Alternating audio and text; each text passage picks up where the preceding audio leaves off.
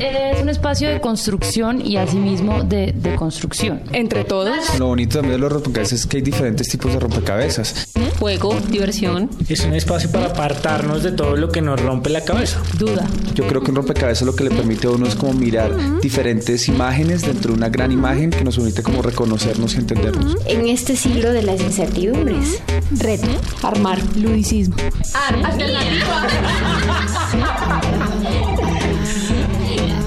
En apariencia podemos parecer todos iguales, pero fijándose uno un poquito más, empieza a ver una cantidad de gamas que son distintas.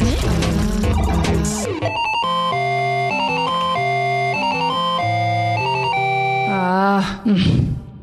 Rompe. Cabezas.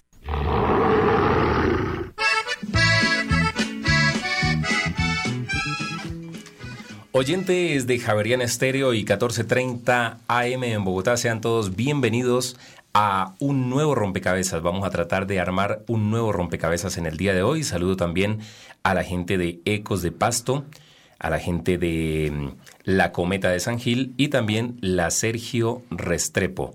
Eh, les habla Dagoberto Muñoz y doy la bienvenida también a Paula, Paula León. Dagoberto, buenas tardes. Y a todos los oyentes que se conectan con nosotros en Rompecabezas, les mandamos un caluroso abrazo en medio de este clima tan frío en todo el país. Bueno, entonces vamos con una primera ficha para ustedes. Dicen que venían del sur en un carro colorado. Esté fresca, camina derechito, tranquila, pasa la maleta y listo. Traían 100 kilos de coca, iban con rumbo a Chicago. Y si es tan fácil, ¿por qué no la llevan ellos? Todo mundo ya conoce las novias del traficante. Blancanieves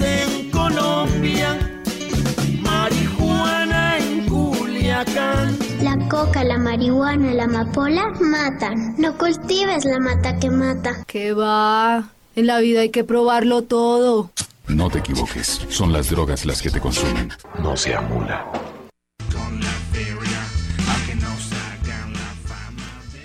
Bueno, yo creo que ustedes ya saben cuál es el tema del día de hoy.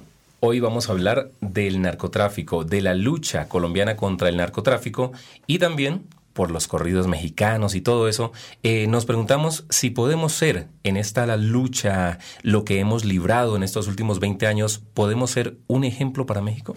Y justamente eso es lo que le estamos preguntando a nuestros expertos y a las personas que nos escuchan en este momento. ¿Usted cree que Colombia puede enseñar algo a México en cuanto a la lucha contra el narcotráfico? Llámenos al 338-4510 y pongan su ficha.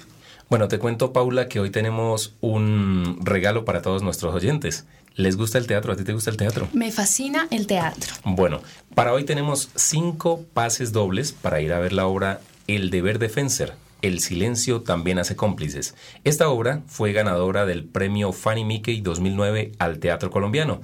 Así que marquen el 338-4510 y respondan la pregunta que hizo Paula. ¿Usted cree que Colombia puede enseñar algo a México en cuanto a la lucha contra el narcotráfico? ¿Tú qué crees acerca de eso? Por supuesto, claramente Colombia tiene un recorrido muy doloroso con relación a la lucha contra el narcotráfico, Dagoberto, y hemos visto, estamos viendo cómo el problema ya no solamente se encuentra en Colombia, sino en muchos países, sobre todo de América Central, se está convirtiendo en un, en un punto álgido en la región. Entonces es momento de que no dejemos atrás el tema del narcotráfico porque sigue siendo un flagelo para el país que se está extendiendo. Entonces 338-4510 para que se comuniquen con nosotros y puedan ganar estos pases dobles para ir al teatro Fanny Mickey. Vamos con una ficha más grande, una nota realizada por el equipo periodístico de Rompecabezas. Eso sí, cuando te enteres que traigo billete el narcotráfico, estructurándose desde los años 70, donde aparece en Colombia una nueva clase social, una clase emergente narcotraficante por la costa caribe colombiana, con el tema del cultivo de la marihuana. Camilo Uribe, médico toxicólogo, miembro de la Junta Internacional de Fiscalización de Estupefacientes de las Naciones Unidas, JIFE. Esto conllevó en su momento, obviamente, a un desequilibrio social en estas zonas del país y a manejar una desproporción absoluta en cuanto a la capacidad adquisitiva de la gente, el dinero fácil. Comenzó a permear, obviamente, los núcleos políticos del país hasta llegar a los fenómenos de los 80s y 90s, donde ya hablamos de un fenómeno total de narcoterrorismo, de, de alianzas. Salen varias camionetas con rumbo hacia California. El narcotráfico ha estado incrustado en la estructura de nuestro país durante los últimos 40 años. ¿Cómo ha logrado penetrar así los círculos de poder? Juan Manuel Galán, senador de la República por el Partido Liberal. Bueno, yo creo que el narcotráfico por lo general ha utilizado dos medios. El medio de corrupción a través de grandes sumas de dinero que invierten en campañas políticas, que buscan financiar los partidos, que buscan financiar candidatos a todo nivel. Y también la intimidación, eh, la amenaza, el chantaje son mecanismos privilegiados por el narcotráfico para infiltrar las instituciones, infiltrar la política. ¿Qué errores y qué aciertos han tenido los gobiernos en estos años de lucha contra el narcotráfico? Jenny Fagua Duarte, investigadora del Observatorio de Drogas de la Dirección Nacional de Estupefacientes. Hace algunos años, hace unos 20 años, nosotros teníamos un consumo, digamos, incipiente de la mayoría de las drogas. Por eso Colombia manifestaba en escenarios internacionales y tenía pues la postura de reconocerse como un país netamente con problemas más enfocados a la oferta en lo que tiene que ver con los cultivos, la producción, el tráfico de drogas, no se identificaba como un país consumidor. Esa conciencia de reconocernos y de reconocer el problema del consumo es bastante reciente por enfocarnos en la parte de oferta, digamos que no se hizo lo suficiente en el tema de consumo de drogas. Hay metas muy claras frente a la prevención, frente a, a todos los ejes que plantea la política, que son mitigación, superación, capacidad de respuesta.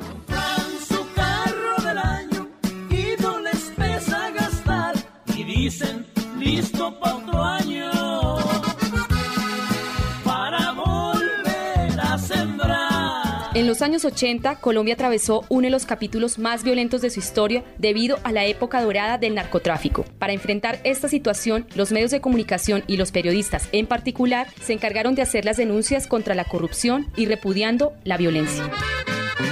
¿Cuál ha sido el papel de los medios de comunicación en la lucha contra el narcotráfico y cuáles aprendizajes han quedado?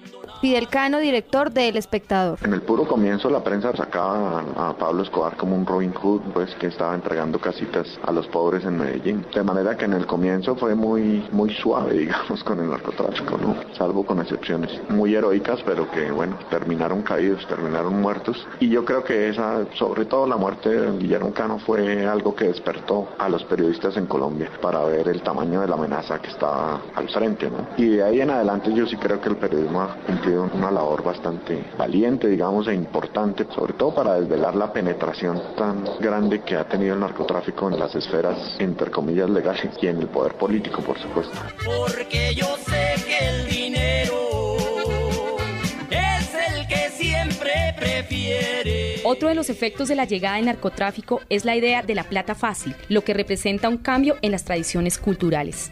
¿Cuáles son las principales señales del cambio cultural con la influencia del narcotráfico? Alfredo Molano, sociólogo y columnista del Espectador. Yo creo que ha impulsado una cultura de la violencia, una cultura de la violencia en la que se pasa la fila del semáforo del banco que atropella, que considera que lo único que vale es la plata que tiene y el arma que tiene, que contagia también a las autoridades. Cuando uno ve pasar una caravana de escoltas, así sea el general o así sea el ministro o el secretario, apabullan, empujan, atropellan. Y creo que, aunque yo no esté de acuerdo con Mocus, creo que sí pilló muy claramente eso de que cualquier medio vale. Y esa es la cultura del narcotráfico que me parece que estaba por lo menos ahogando al país. ¿Por qué la cultura del narcotráfico capta tantos adeptos y cómo se puede luchar contra este flagelo?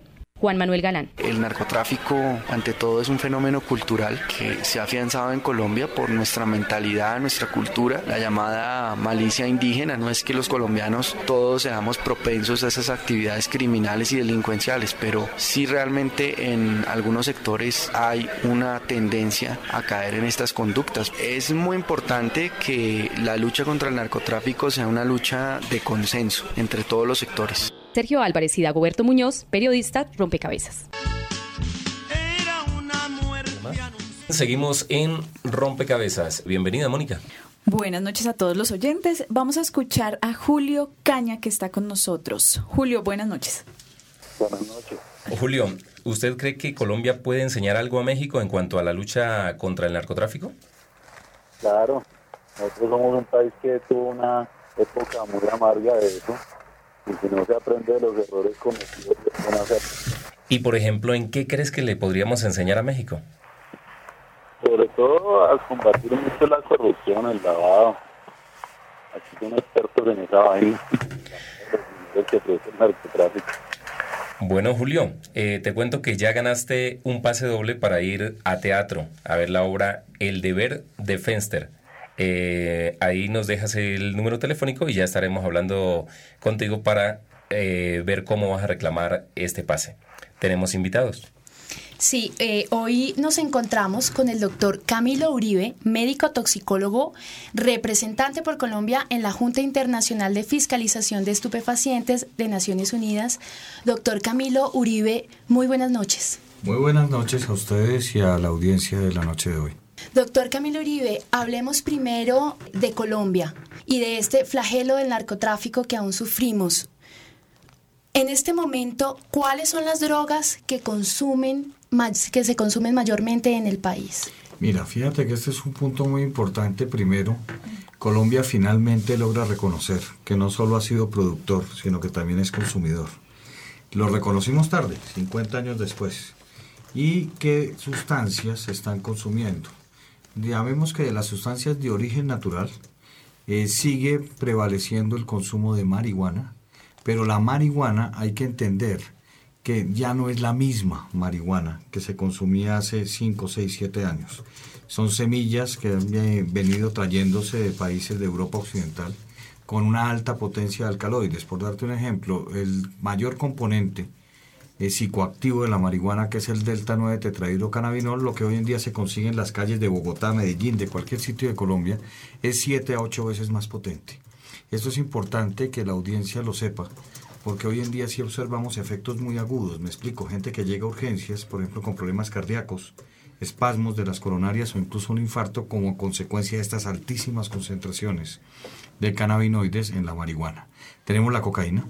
Lamentablemente la cocaína desde la década de los 80 en Colombia entró como el antídoto, llamémoslo así, de la embriaguez alcohólica, sumándole un problema más al consumo del alcohol y viene desde el año 1982 a la fecha en un crecimiento desenfrenado el consumo del bazuco, de la base de la coca, que si bien es cierto entró como la cocaína del pobre y por los estratos más bajos de la sociedad, hoy en día se consume en absolutamente todos los estratos. En tercer lugar de estas naturales con alto, alto índice de preocupación tenemos la heroína. El consumo de heroína se disparó en la República de Colombia. Hay ciudades como Armenia, Pereira, donde ya los mismos psiquiatras, los médicos, las secretarías de salud están supremamente preocupadas por el consumo de heroína. Hay municipios completos en Colombia, en el Cauca, por ejemplo, donde el 60% de la población adolescente del municipio está consumiendo heroína. Heroína no de la mejor calidad, aunque ninguna es de calidad. Y todos estos productos naturales nos están causando problemas. Se están haciendo consumos por adolescentes de otro tipo de sustancias, por ejemplo, el cacao sabanero, la semilla del que se conoce como borrachero, campaña amarilla o piña peruana, que es de donde se produce la escopolamina, lo están comiendo con bebidas alcohólicas como la cerveza y llegan no solo con cuadros alucinatorios, sino pueden producir infartos o muertes súbitas. Están mezclando todo tipo de sustancias y también la droga sintética que está globalizada en todas partes del mundo. Tenemos otro oyente, Humberto está con nosotros. Humberto, ¿cómo estás? Hola, buenas noches. Muy bien, aquí atento al programa de ustedes. Yo sí creo que Colombia tiene muchas cosas para enseñarle a México. Especialmente en este momento que su sociedad está viviendo la época que nosotros vivimos aquí cruelmente con aquella gente Escobar y compañía. Eh, lo más importante es que la sociedad pierde sus valores por este esta corrupción de este dinero fácil. Yo creo que es el mensaje que debe aprender la sociedad mexicana para que no vuelvan a repetir la historia que nosotros vivimos trágicamente. Bueno, Humberto, muchísimas gracias. Déjanos tus datos y luego te llamaremos para entregarte las boletas El Deber de Fenster.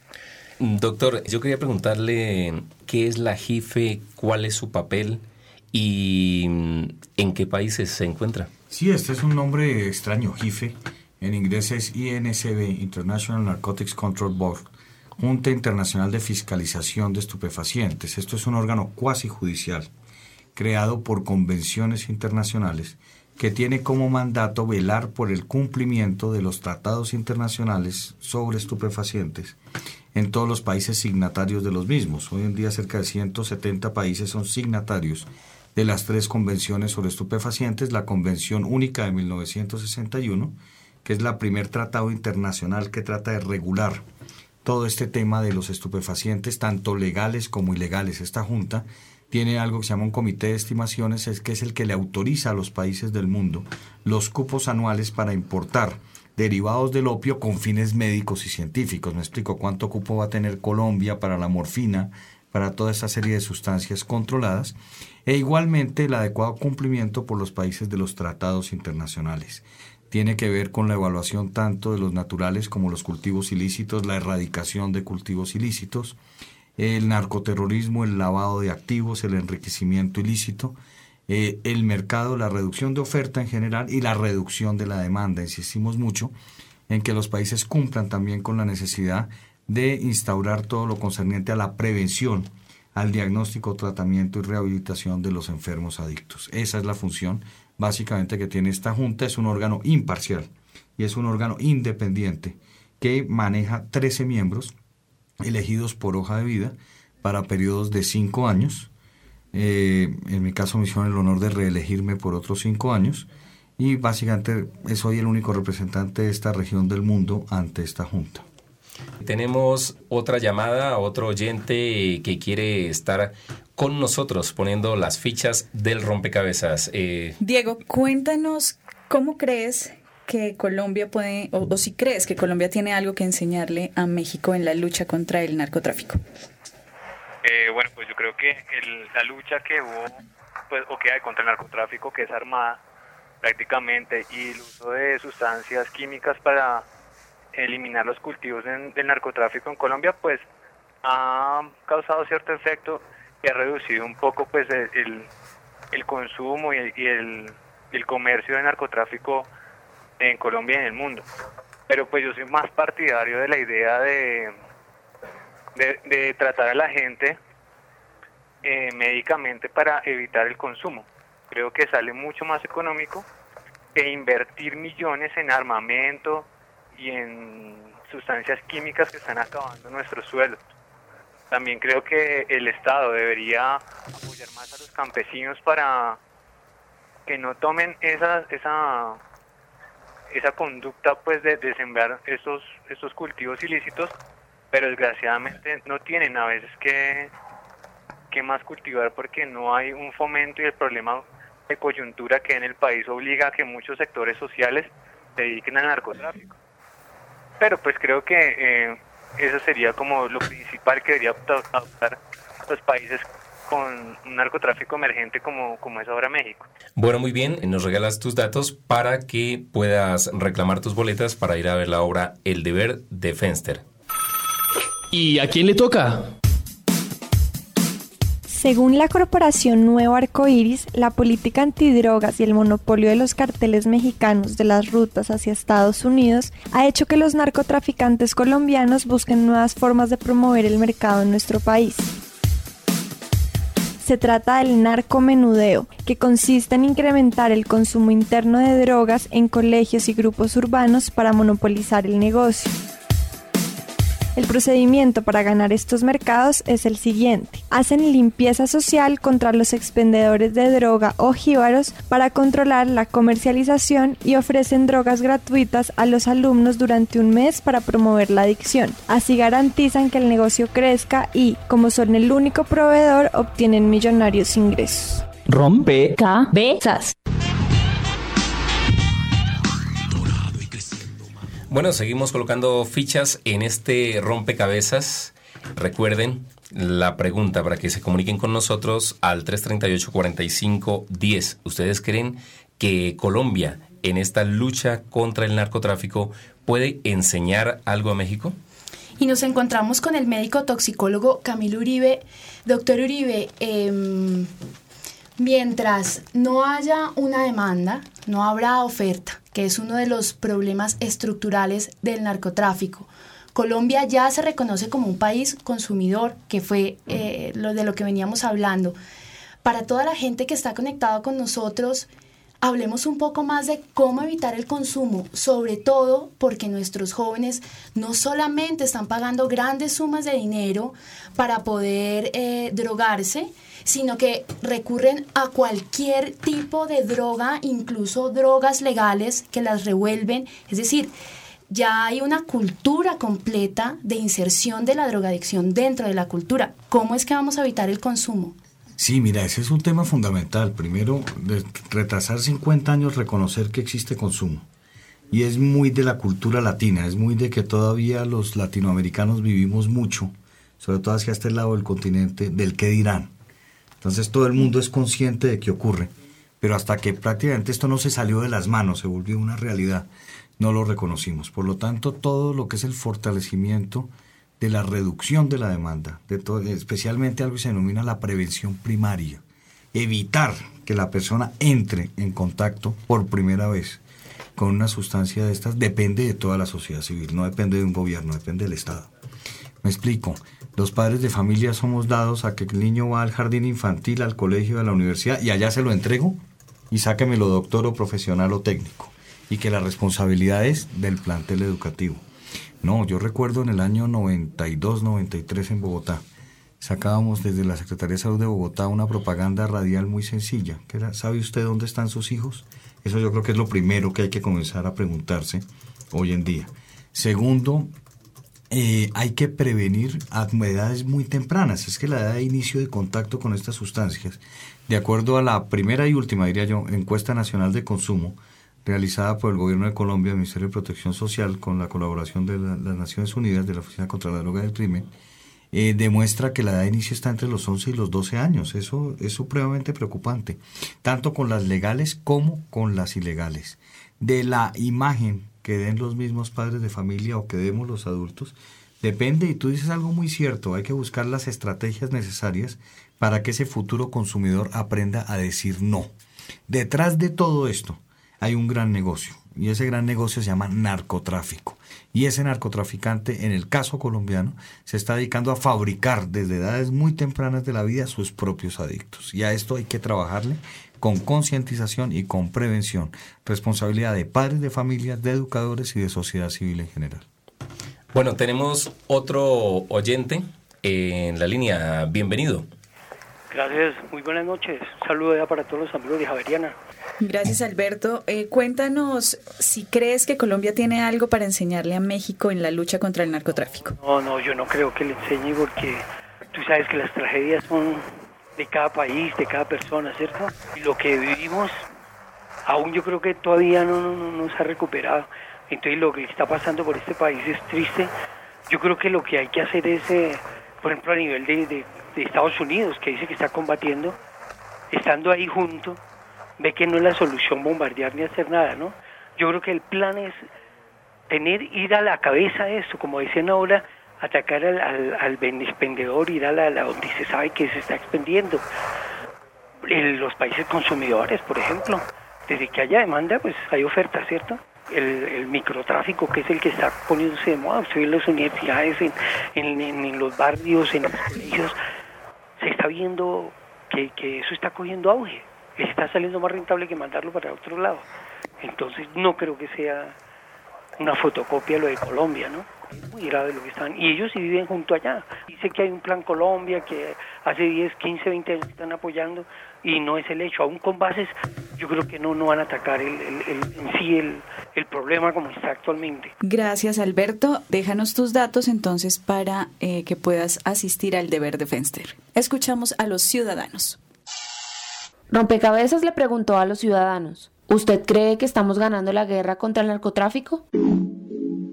Yo pienso que es una pregunta relativa, pero en comparación a México es notable que, que, estamos mejorando mucho y aparentemente México está en la época, en la década de los 80 de Colombia. Pues la verdad no creo porque cada vez eh, cuando matan o cogen a algún narcotraficante nace uno nuevo. Entonces, porque no hay oportunidades, porque no hay educación. Entonces los niños que están metidos desde esos muy chiquitos, ese es el futuro de ellos, vender drogas, ser narcotraficantes, eso es lo que quieren ser. Entonces a que no haya verdaderas oportunidades no se va a acabar el narcotráfico. Sí, sí la vamos ganando, pero es muy, muy lento. Es muy lento porque pues las mafias estaban muy arraigadas y tenían pues socios en, diferentes sitios claves, inclusive en el gobierno, en gobiernos extranjeros. Y eh, por ejemplo la guerrilla estaba, tenía sus sitios también muy seguros donde no podía entrar la, la, justicia, pero ya empezó, empezó a caer. No, no creo. No creo porque Igual en los países consumidores la droga tiene un mercado grandísimo, entonces independientemente aunque se combata en el país algunos carteles y de pronto se, se fumiguen algunos cultivos, igual la producción pues sigue funcionando porque sigue habiendo demanda de droga en el mundo. Pues realmente nosotros si vemos el contexto político que teníamos en los 80s y el contexto político actual en México, podríamos decir que Colombia sí puede tener una, una lucha contra el narcotráfico, no de grandes dimensiones, pero sí es considerable su, su lucha con respecto al tema. Rompe cabezas.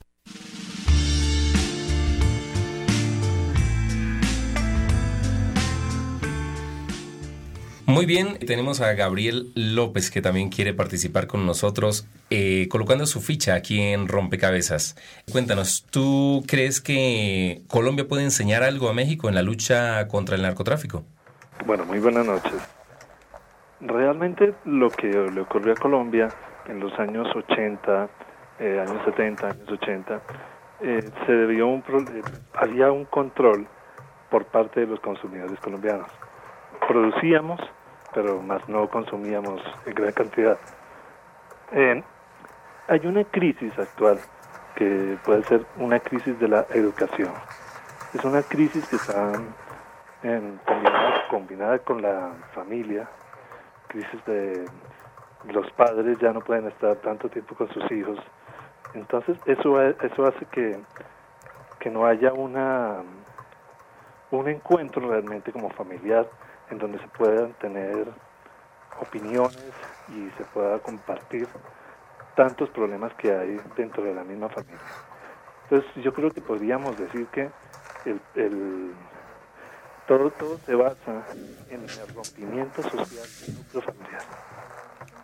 Bueno, muchísimas gracias. Eh, nos dejas tus datos para poder hacerte llegar eh, las boletas para el deber Defenser. Y ahora vamos con un poco de música. La canción que escucharemos es Hit Me de Molotov, banda mexicana reconocida por sus letras denunciando la corrupción y el narcotráfico.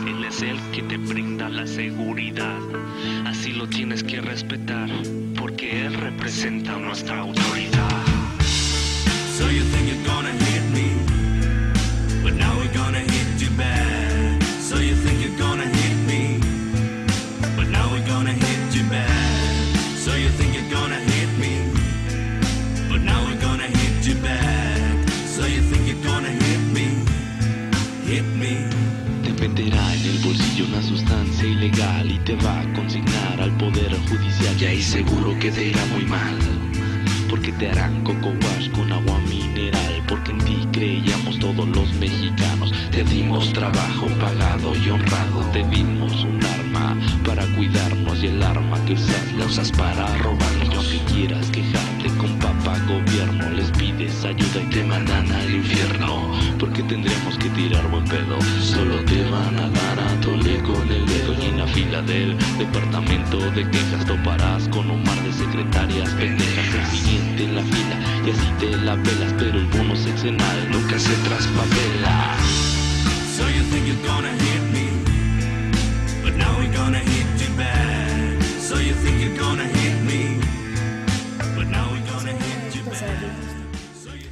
Bueno, seguimos en Rompecabezas. Queremos que todos ustedes nos ayuden a poner sus fichas y agradecemos a toda la gente que ha participado. Vamos a recibir una última llamada muy corto. Eh, Lorena Aristizábal, muy buenas, bienvenida.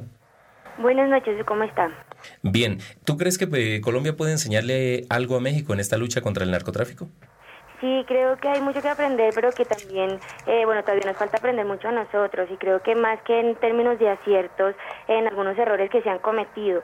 Eh, yo pienso que el problema del narcotráfico cuando se lee en lógica de, de, de producción, no de consumo, eh, desatiende algunas de las causas estructurales que tendrían que, a las que tendría que prestarse la atención. Pienso que el problema del narcotráfico es en sí mismo el problema de la ilegalidad y que tanto en Colombia como en otros escenarios eh, donde se ve esa problemática con otros eh, temas, no solamente con, con el tema de las drogas, eh, se ha desechado el problema, la, pregunta eh, por la legalidad, digamos que es la ilegalidad precisamente el, el- el problema, es decir, si, si el narcotráfico, si el consumo la misma, el mismo tráfico de las drogas fuera legal, eh, tendría habría mayor regulación tanto del cultivo como de- del- uso de las tierras para estos fines como de los recursos que, que- se obtienen a partir de esta práctica y no el monopolio eh, que como vemos también tiene que ver con ciertas relaciones del, del narcotráfico con élites políticas económicas y demás.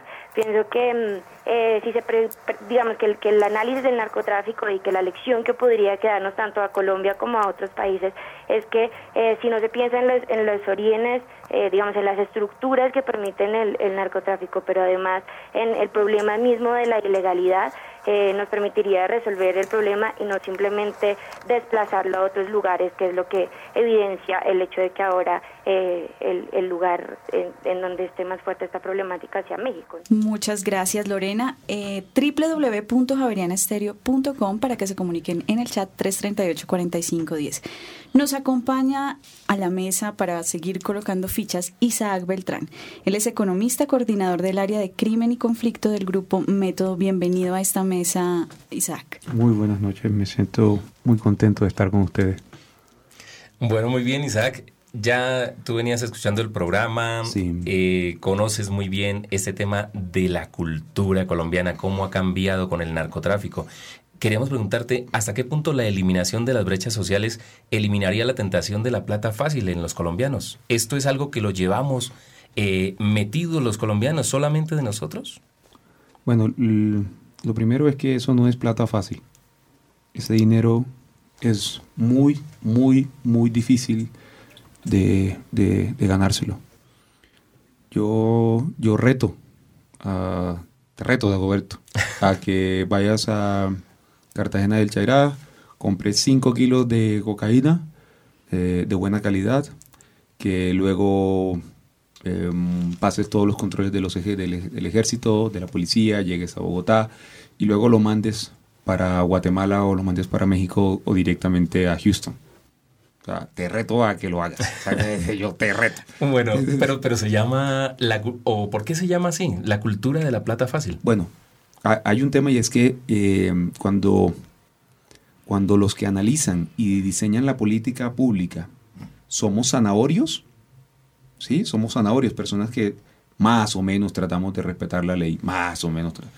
eh, cuando analizamos el comportamiento de los, que, de los que sí tienen una altísima propensión al riesgo, eh, creemos que eso se produce, que es una cultura fácil. Y no.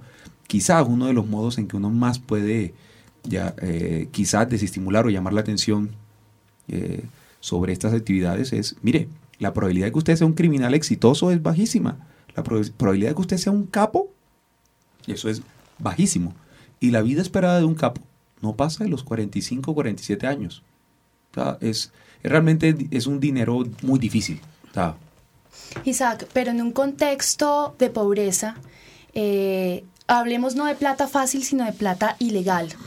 Si es verdad que un negocio ilegal genera mucho más dividendos que una persona que vive en una condición de pobreza y que tiene que todos los días levantarse, por ejemplo, para trabajar por el jornal del día, o que tiene que emplearse en una fábrica, o que tiene que emplearse eh, en los métodos legales que le implica mucho más tiempo para poder construir un proyecto de vida satisfactorio económicamente.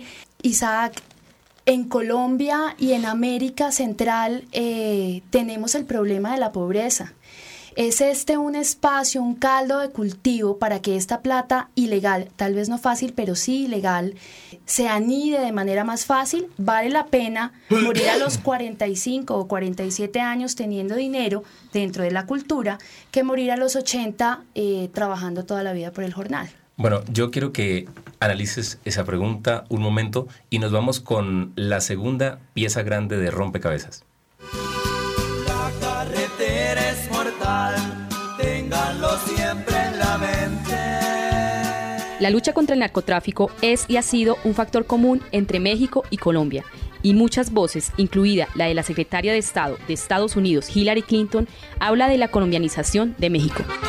Con nuestro conocimiento de primera mano de ese camino de violencia, ¿qué críticas y consejos podemos dar los colombianos al pueblo mexicano? Camilo Uribe, miembro de la Junta Internacional de Fiscalización de Estupefacientes de las Naciones Unidas, JIFE. Muchas cosas puede aprender de la lucha de Colombia y muchas está tratando de no caer en los mismos errores. En todo el tema que tiene que ver con lucha contra la corrupción, lavado de activos, extradición, lucha frontal contra los carteles mexicanos de la droga, la vinculación de estos carteles mexicanos de la droga con el crimen organizado, como es el tema de las famosas pandillas maras en Centroamérica y algunos grupos al margen de la ley, es temas en los que Colombia viene asesorando vía algunos programas de cooperación al gobierno mexicano en cómo implementar y controlar este tipo de situaciones. México ha tratado es, por ejemplo, de no cometer el error de no aceptar problema de consumo. México, que ha hecho desde el año 2007, viene preparando personal de salud para que aprenda a identificar, diagnosticar y tratar los enfermos adictos y preparando personal de servicios sociales para manejar prevención primaria.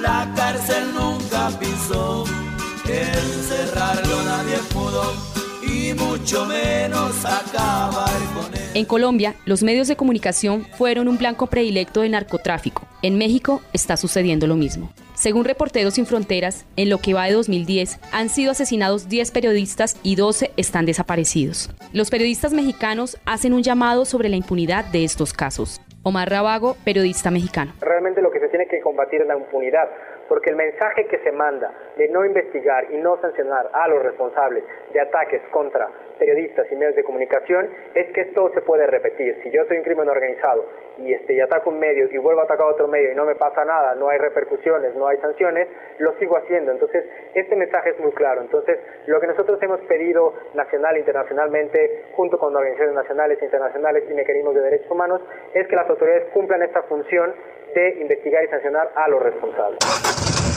¿Qué experiencias quedaron de la labor del cubrimiento del narcotráfico en los medios colombianos para enseñar a México? Ginette Bedoya, periodista del diario El Tiempo. Mi consejo para ellos es no callar. Sé que en este momento hacer eso en México es ponerse la lápida encima, tratar de unir esfuerzos y denunciar colectivamente. Muchas veces nosotros, por esto de que la noticia exclusiva es solo mía, que no la puedo compartir con otro medio, no nos protegemos colectivamente. Y creo que en el momento en que los medios se pongan de acuerdo para denunciar un mismo hecho al mismo tiempo, eso empieza a blindar los medios de comunicación. Y en Colombia se hizo ese ejercicio con el asesinato de Orlando Sierra, el subdirector de La Patria, cuando la investigación la llevaba un solo medio y todos los medios del país decidieron unirse y publicar al mismo tiempo la investigación sobre los actos de corrupción que él estaba denunciando y los cuales lo asesinaron. Creo que en la medida en que los periodistas regionales en México unan esfuerzos y hagan denuncias colectivas, eso los va a blindar frente al narcotráfico. Llevaban un contrabando con rumbo. ¿Cuál es el panorama a futuro en la lucha contra las drogas, tanto en México como en Colombia? ¿Se podría llegar a la legalización? Camilo Uribe. México en este momento habla, pensemos en la legalización. Colombia se fue al otro extremo, pensemos en la penalización. La posición de la Junta ha sido clara, se hizo tarde para pensar en legalizar. ¿Por qué? Ya hay modelos de evidencia que demuestran que por ahí no es. El tema de los Países Bajos. Holanda, tal vez fue el país más liberal en términos de marihuana. Llegó a tener 3.000 establecimientos públicos donde la gente podía comprar la marihuana y fumársela. Hoy en día, en el gobierno de Países Bajos, de 3.000 y pico de coffee shops no quedan sino 120. Y tuvo que inaugurar el gobierno danés la primera centro de rehabilitación de adictos y problemas orgánicos producidos por la marihuana. Creo que tenemos que equilibrar la balanza. Reducción de oferta y reducción de demanda. No hay que meter todo el dinero en la lucha contra el crimen organizado y los cultivos etcétera, sino que hay que comenzar a invertir en prevención y ser conscientes que la problemática no se va a erradicar. Sergio Álvarez y Dagoberto Muñoz, periodistas rompecabezas. Bueno, muy bien, seguimos en Rompecabezas. Quiero dar el agradecimiento a la gente de la Fundación Teatro Nacional, eh, quienes nos facilitan los pases para ir a ver la obra El deber de Fenster. El silencio también hace cómplices. Ahora sí, vamos con la pregunta que formulabas, eh, Paula, a nuestro amigo Isaac. Isaac, entonces esto también es una pregunta para el doctor Camilo Uribe. Hablemos un poco de la plata ilegal en el contexto de pobreza del país, de Colombia, que es muy parecido también al de México. Isaac. Eh, esto es un, la pregunta es un experimento mental y es eh, un experimento mental en donde yo cambio algo que es muy difícil de cambiar en la realidad, como la pobreza. Mm, y si acabamos con la pobreza, entonces eh, uno esperaría que, que cambiaran las cosas. Ya hay mucha evidencia en Colombia de que la pobreza no está asociada con, la, con, con estos, estos grandes emporios y con el tráfico de droga. Es más, los grandes, las grandes iniciativas empresariales de, de narcotráfico vienen de las zonas más ricas. Vienen de Medellín, vienen de Cali, o sea, de, Pereira. Es más, la, la zona con, con mayor calidad, calidad de vida. El narcotráfico en México está en el norte, las grandes cárteles están en el norte, que es la zona más, más rica de, de- de todo México. Entonces, eh, la pobreza no, no, no, no, no, no es por allí el problema. Yo creo que es más interesante eh, explorar eh, todos estos temas de valores sobre lo que ustedes llamaron la atención, pero al lado de cómo el Estado regula, tiene una capacidad limitada para regular ciertos mercados ilegales. El Estado no puede regular un mercado ilegal como este porque la ley se lo prohíbe. Entonces, por allí no hemos ensayado. Pensemos en India, Pakistán, Afganistán. India no es el gran exportador de, de- de- de opio, eh, lo es Afganistán. Y, y los dos son muy, pues los dos tienen muchos pobres. Bueno, pero entonces sí se ha creado un imaginario en la sociedad colombiana de qué es lo que llamamos narcocultura, ¿no? Entonces los grandes capos eh, que vienen de la pobreza y que luego se vuelven unos los reyes del mundo eh, en este negocio. De hecho, tenemos eh, todo un género nuevo dentro de la televisión colombiana que se consume en este momento mucho en muchos países de América Latina, que son las narco telenovelas. Doctor Camilo Uribe, eh, quiere decir que tenemos una cantidad de imaginarios que no son. el tema es cuál es el patrón sociocultural y cuál es la historia de Colombia. ustedes mencionaban ahora, Isaac mencionaba el tema Afganistán. Sí, Afganistán es el mayor productor de opio del mundo. Está en capacidad en este año 2010 de abastecer el mercado legal e ilegal del mundo de los próximos 10 años.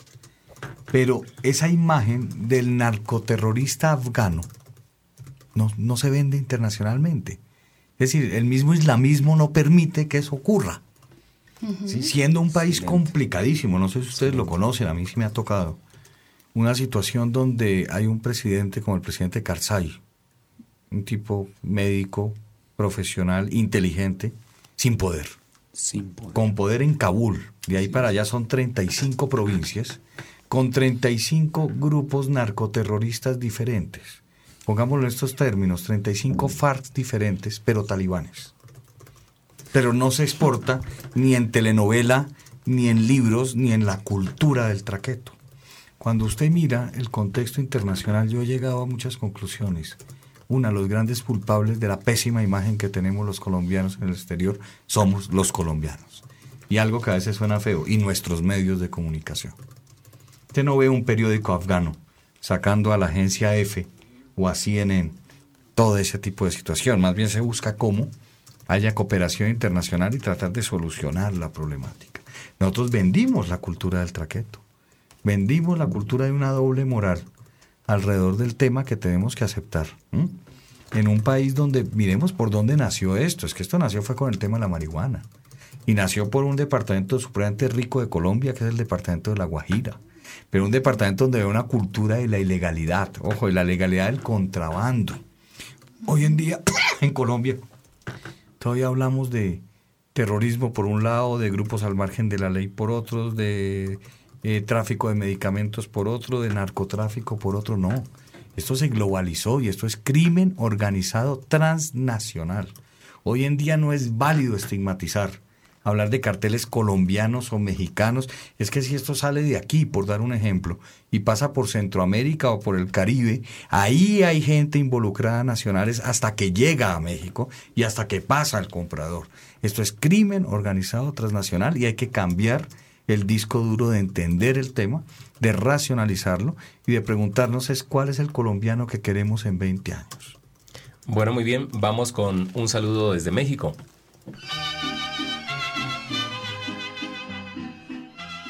Hola, les habla Rosario Zúñiga y yo soy mexicana y bueno, les mando un saludo a todos nuestros amigos y amigas que nos escuchan en Rompecabezas en Colombia. En estos momentos, México desafortunadamente se ve permeado por un proceso de corrupción largo y muy arraigado en nuestra cultura y eso se ve también en las instituciones públicas. El narcotráfico las ha permeado. De hecho, se supone que por eso, por esa necesidad de cambio, llega el Partido Nacional al poder, pero no se ha visto realmente que haya ese cambio en cuanto al combate al narcotráfico y al crimen organizado. De hecho, se manifiesta que la lucha que tiene el cártel del Golfo, el cártel del señor Chapo Guzmán, por ejemplo, o el cártel de los Zeta, o el de los Beltrán Leiva, pues tiene que ver con todas estas disputas internas que también tienen los partidos políticos en México. Ventanas a la calle son peligrosas. Los medios de comunicación también se han visto afectados, los periodistas son asesinados, los fotógrafos son asesinados, hay atentados en los medios de comunicación. La prensa evidentemente también está permeada por todo este proceso de corrupción que se lleva en México, pero sí creo que están tratando de tener una lucha más abierta, ha intentado dar cobertura y ha intentado denunciar qué es lo que está pasando.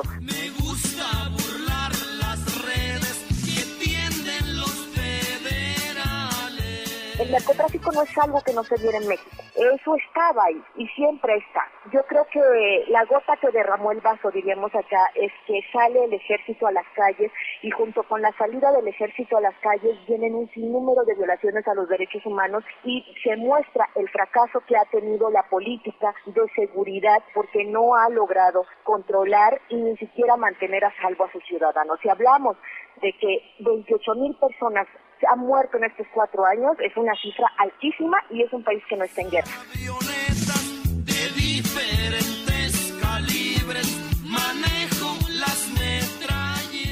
En Colombia como en México, el narcotráfico se mete en la cultura porque resuelve asuntos prioritarios en la gente, asuntos que los gobiernos y que los sistemas no han podido resolver, como es, yo digo, la papa diaria.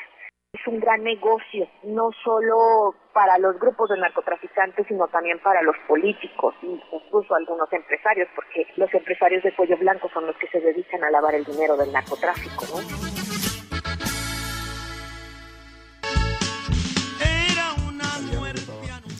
Bueno, hay muchas preguntas, muchas fichas que nos faltan todavía para armar este rompecabezas y yo quisiera preguntarle, doctor eh, Uribe, eh, ¿cuáles son las semejanzas, cuál es la diferencia entre Colombia y México? Hay muchas voces que hablan de la colombianización de México y también cuál sería la lesión más importante que podríamos darle a México. Fíjese rápido, el desconocimiento de la historia, todo el negocio de la cocaína y el narcotráfico de la cocaína no nació en Colombia, nació en México.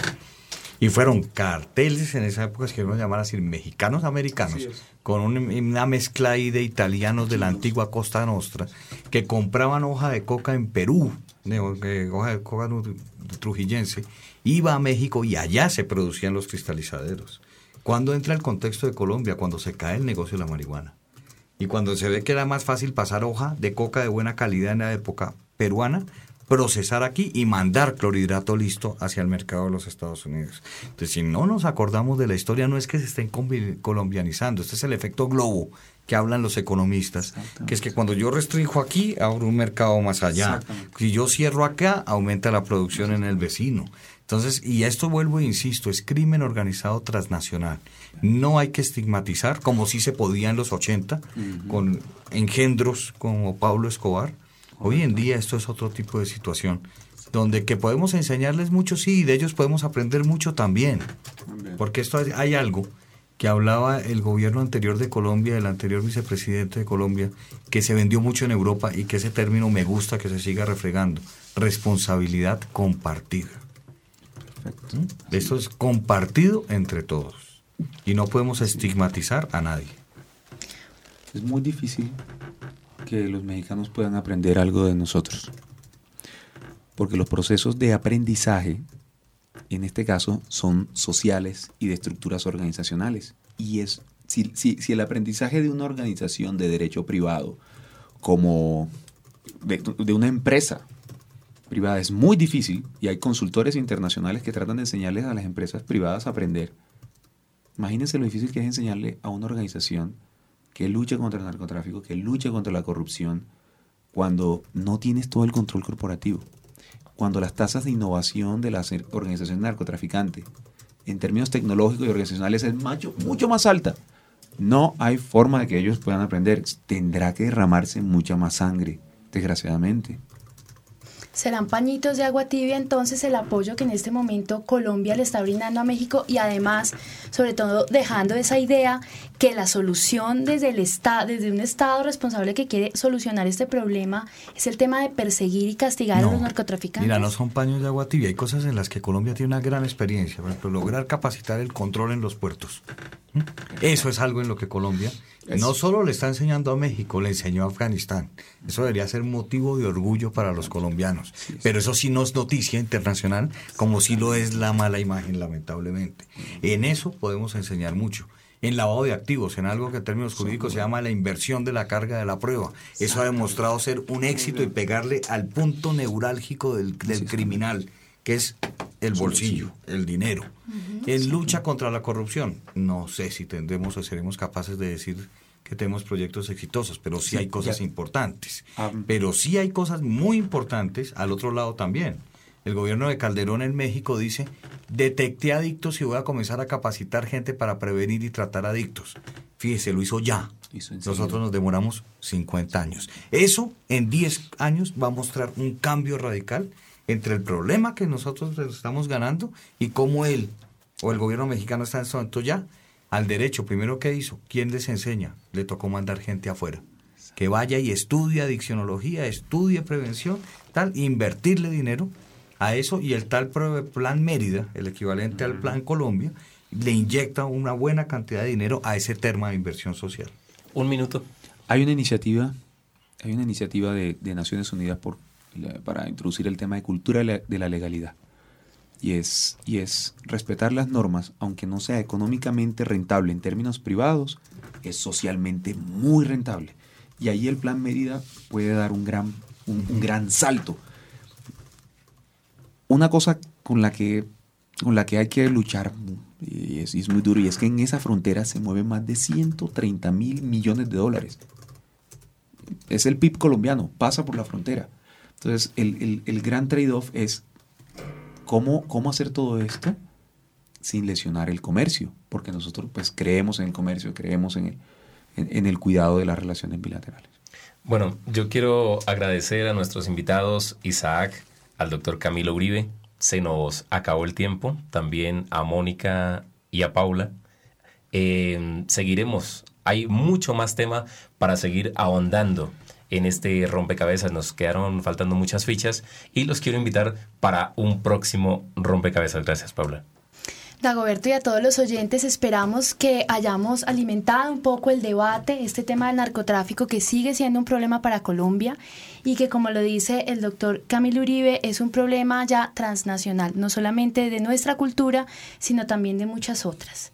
Entonces, que les vaya muy bien y nos encontramos en un próximo rompecabezas. Es un espacio de construcción y asimismo de, de construcción. Entre todos. Lo bonito también de los rompecabezas es que hay diferentes tipos de rompecabezas. Juego, diversión. Es un espacio para apartarnos de todo lo que nos rompe la cabeza. Duda. Yo creo que un rompecabezas lo que le permite a uno es como mirar diferentes imágenes dentro de una gran imagen que nos permite como reconocernos y entendernos. En este siglo de las incertidumbres. Reto. Armar. Ludicismo.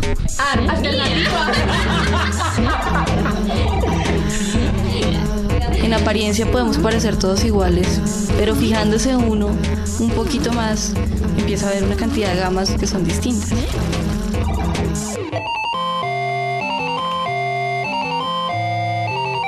Ah. Rompe. Cabezas.